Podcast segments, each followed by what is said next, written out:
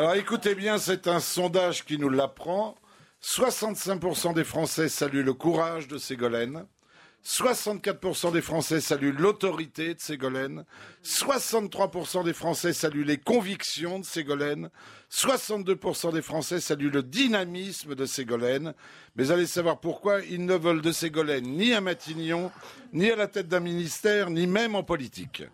Si je résume, les Français veulent une présidence sans courage, sans autorité, sans conviction et sans dynamisme. Les Français en rêvaient, Hollande l'a fait.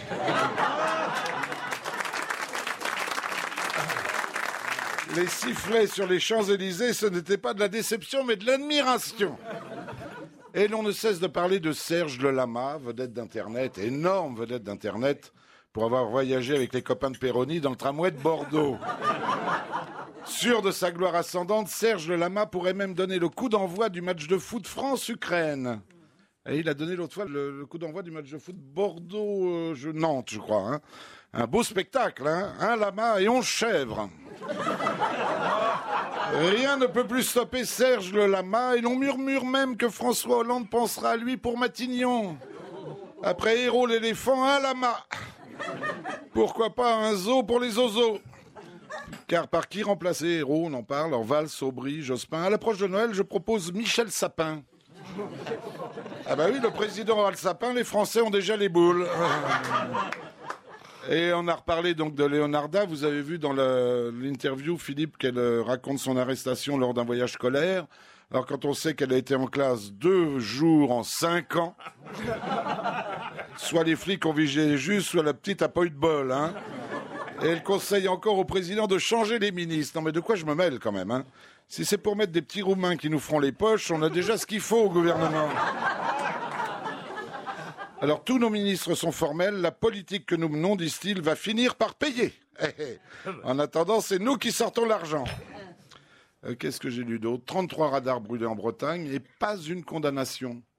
En France, il vaut mieux griller un radar que brûler un stop. Et la colère monte, alimentée par les désormais célèbres bonnets rouges. Alors les adorateurs du commandant Cousteau hurlent au sacrilège. Face aux bonnets rouges, Valls, très discret, nous joue le monde du silence.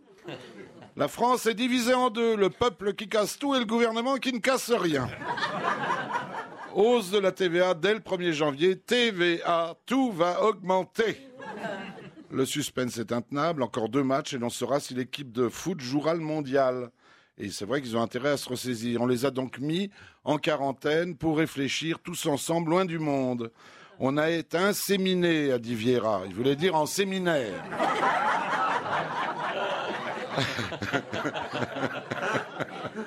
De son côté, Ribéry ne pense qu'au ballon d'or. Au pied de Franck, le ballon d'or et le supporter aussi. On a appris qu'hier, à l'Élysée, François Hollande déjeunait avec Martine Aubry. Et les oreilles de Jean-Marc Ayrault ont dû siffler. C'est pour ça qu'il était très énervé hier après-midi, Jean-Marc Ayrault. Une ambiance amicale, nous dit-on aussi, après avoir endossé un gilet pare-balles. Un goûteur a testé tous les plats, peur d'un empoisonnement. Comme on le dit au PS, avec elle, c'est le curare. Enfin, enfin, c'est la semaine du maintien des seniors à domicile. J'en connais au moins un qui a réussi à s'échapper.